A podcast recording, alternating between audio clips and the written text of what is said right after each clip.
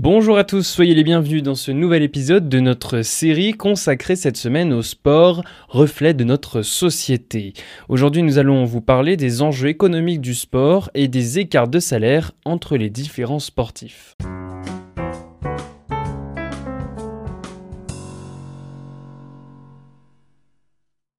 Et on commence tout de suite avec Milan. Salut Milan. Salut Victor. Alors tout d'abord, tu vas nous parler des salaires très importants des footballeurs. Alors la semaine dernière, je discutais avec un ami de l'énorme contrat signé par Lionel Messi avec son club du FC Barcelone. L'accord avait été conclu en 2017, mais les termes du contrat n'ont émergé dans la presse que récemment, il y a quelques semaines tout au plus. Voici les chiffres. Selon le journaliste italien Fabrizio Romano, pardonnez-moi pour mon accent plus que douteux, Messi aurait remporté sur 4 ans la bagatelle de 555 millions d'euros, avec un salaire annuel donc de 138 millions d'euros. Comme vous pouvez le voir, c'est une somme conséquente, ça fait beaucoup d'argent. Et j'ai trouvé ce sujet assez intéressant parce que je sais que la réflexion spontanée dans un tel cas de figure, c'est de s'indigner. Bah oui, c'est beaucoup trop d'argent pour un simple sport, voyons, surtout si l'on compare ce montant avec le salaire du médecin ou encore avec celui de l'infirmière. Je comprends totalement que cela puisse choquer. Mais qu'est-ce qui explique ces salaires mirobolants? Eh bien, comme je vous l'ai dit tout à l'heure, cette discussion avec mon ami a poussé à me demander d'où venait tout cet argent. Pourquoi sont-ils si bien payés? Pour être totalement transparent avec vous, je ne suis pas ici pour vous dire que nous ne devrions pas remettre en question ces chiffres, mais comme la majorité des phénomènes économiques l'expliquent, ces sommes ne tombent pas du ciel et certains mécanismes expliquent donc ces salaires. Le premier point, c'est la popularité du sport. Si je vous parle de football, vous n'êtes sûrement pas sans savoir que c'est le sport le plus regardé, le plus populaire mais surtout le plus joué au monde.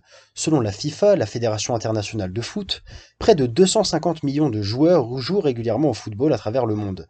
Parmi ces personnes, on dénombre seulement 113 000 joueurs pros. Si je fais un peu de maths et que je prends ma calculatrice, je me rends compte que seulement 0,05% des joueurs de football sont professionnels. Mais cela ne s'arrête pas là, car parmi ces 0,05% de privilégiés, les stars mondiales qui obtiennent les salaires les plus élevés et qui défraient régulièrement la chronique dans les médias relèvent de l'exception plutôt que de la majorité. Et oui, tout le monde n'est pas Messi, Ronaldo ou Mbappé, même dans le monde professionnel. Prenons un exemple. Neymar a gagné 105 millions de dollars en 2019 mais le salaire médian dans la Ligue 1, la première division française, est d'environ 35 000 euros bruts mensuels.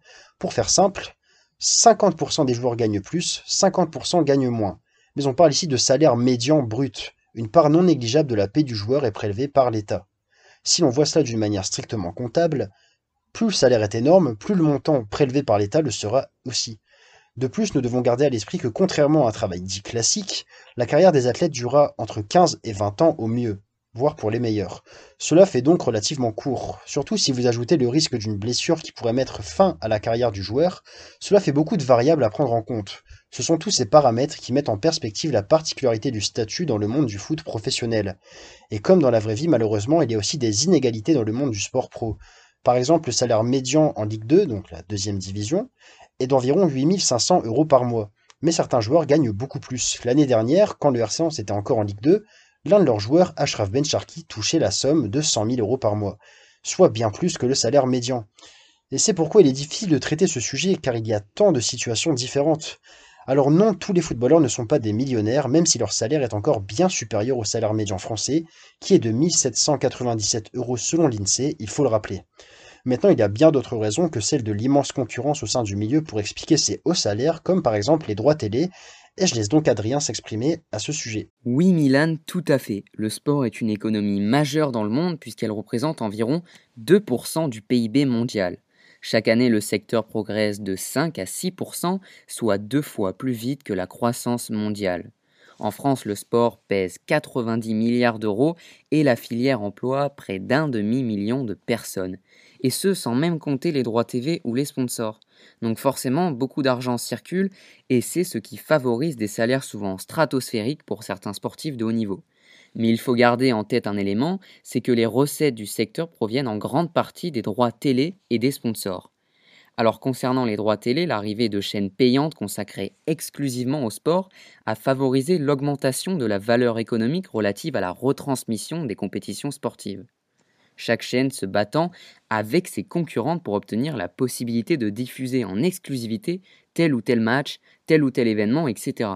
Et plus les chaînes se sont multipliées, plus les enchères pour obtenir les droits ont augmenté. Ainsi, par exemple, en France, Canal paye environ 97 millions d'euros par saison pour la période 2019-2023 pour retransmettre en exclusivité le top 14 championnat français de rugby. Pour l'exercice précédent, 2015-2019, la chaîne avait dépensé 74 millions d'euros. Pour la Ligue 1, le championnat français de football, Mediapro avait par exemple acquis les droits de diffusion du championnat de 2020 à 2024 pour plus d'un milliard d'euros annuels. La société espagnole a d'ailleurs eu les yeux plus gros que le ventre puisqu'elle a arrêté de payer dès le mois d'octobre 2020. Mais cela témoigne de la course effrénée qui vise à obtenir les droits télé et ce à n'importe quel prix. Les Jeux olympiques, la plus grande compétition sportive au monde, en bénéficient directement puisque 50% des revenus de la compétition sont issus des droits télévisuels. En France, c'est la chaîne publique France Télévisions qui est le diffuseur des Jeux olympiques.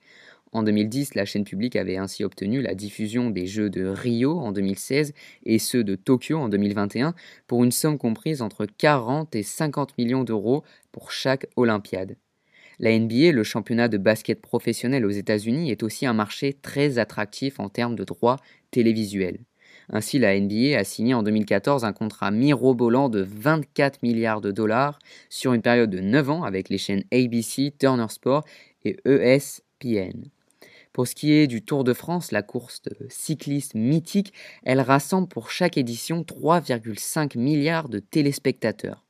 De quoi attirer France Télévisions qui paye chaque année 25 millions d'euros pour s'assurer la diffusion de la compétition. Et c'est pour cela que la moitié des ressources de la course cycliste proviennent des droits de diffusion. Les sponsors sont quant à eux, disons, le deuxième maillon de la chaîne. Les grandes marques investissent le secteur pour apparaître dans les grandes compétitions et être associées à une star du sport. Par exemple, en NBA, Zion Williamson, qui est entré dans la ligue en 2019, a signé un contrat avec la marque Jordan, une filiale de Nike, pour la somme de 75 millions de dollars sur 5 ans. Toujours dans le championnat de basket nord-américain, plusieurs marques ont investi les maillots des joueurs à des prix souvent colossaux. Cela a été rendu possible par une décision de la Ligue en 2016 qui avait donné la possibilité aux franchises de commercialiser un espace sur leurs maillots. Ainsi, l'entreprise japonaise Rakuten paye 20 millions de dollars par an aux Golden State Warriors, une franchise championne NBA en 2018, pour apparaître sur leur maillot.